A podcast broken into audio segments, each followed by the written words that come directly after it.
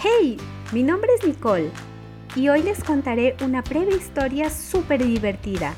Pero antes, vamos a disponer este tiempo a nuestro Padre Dios. ¿Me acompañas en esta oración? Estoy segura que sí. Así que cierra tus ojos, inclina tu cabeza que vamos a comenzar.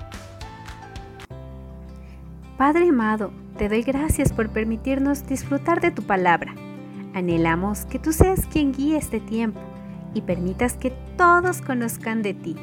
Te amamos y te damos gracias por lo bueno que eres con todos nosotros. En tu santo nombre, amén. ¿Están listos para la historia de hoy? Mmm, los noto con pereza, ¿ah?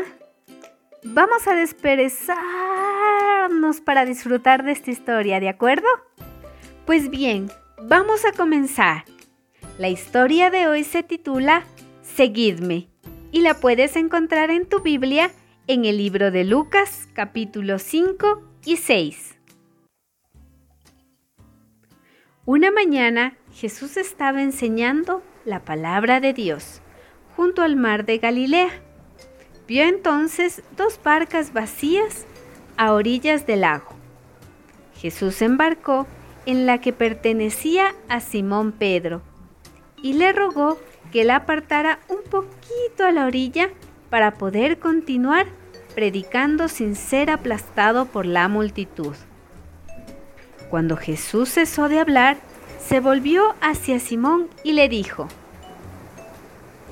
Navega mar adentro y echa tus redes para poder pescar. Pero Simón protestó. Llevamos toda la noche en la mar y no hemos pescado ni un solo pez. No obstante, si insistes, echaré las redes una vez más. Para gran sorpresa de Simón, las redes quedaron repletas de peces. Llamó a sus compañeros, Santiago y Juan, quienes acudieron a prestarle ayuda en otra barca. Pero era tal la cantidad de peces apresados que las barcas a punto de romperse, empezaron a hundirse. Simón se dio cuenta de que Jesús había obrado un milagro. Se arrodilló y lloró. Aléjate de mí, Señor, porque soy un hombre pecador. Jesús le sonrió. No temas, desde ahora serás pescador de hombres. Abandonaron tras de sí todo lo que tenían y siguieron a Jesús a todas partes. Poco a poco, Jesús reunió un gran grupo de seguidores. Pasó una noche rezando en la cima de una montaña. Cuando descendió, seleccionó a doce de sus discípulos para que se convirtieran en unos mensajeros especiales llamados apóstoles. Estos fueron Simón Pedro, Andrés, Santiago, Juan, Felipe, Bartolomé, Mateo, Tomás, Santiago, hijo de Alfeo, Simón, el celote, Judas, hijo de Santiago, y Judas Iscariote.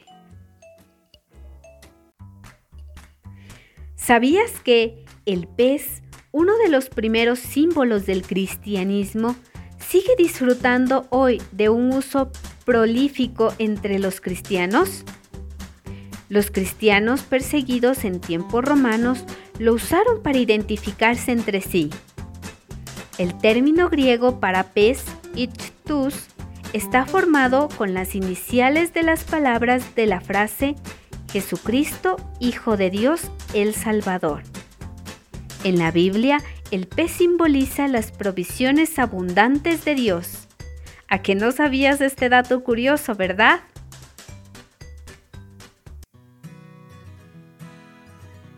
¡Wow! ¡Qué tiempo tan edificante hemos compartido! Que tengan dulces sueños y que los angelitos los abriguen en esta noche. Los espero en la próxima historia. ¡Hasta pronto!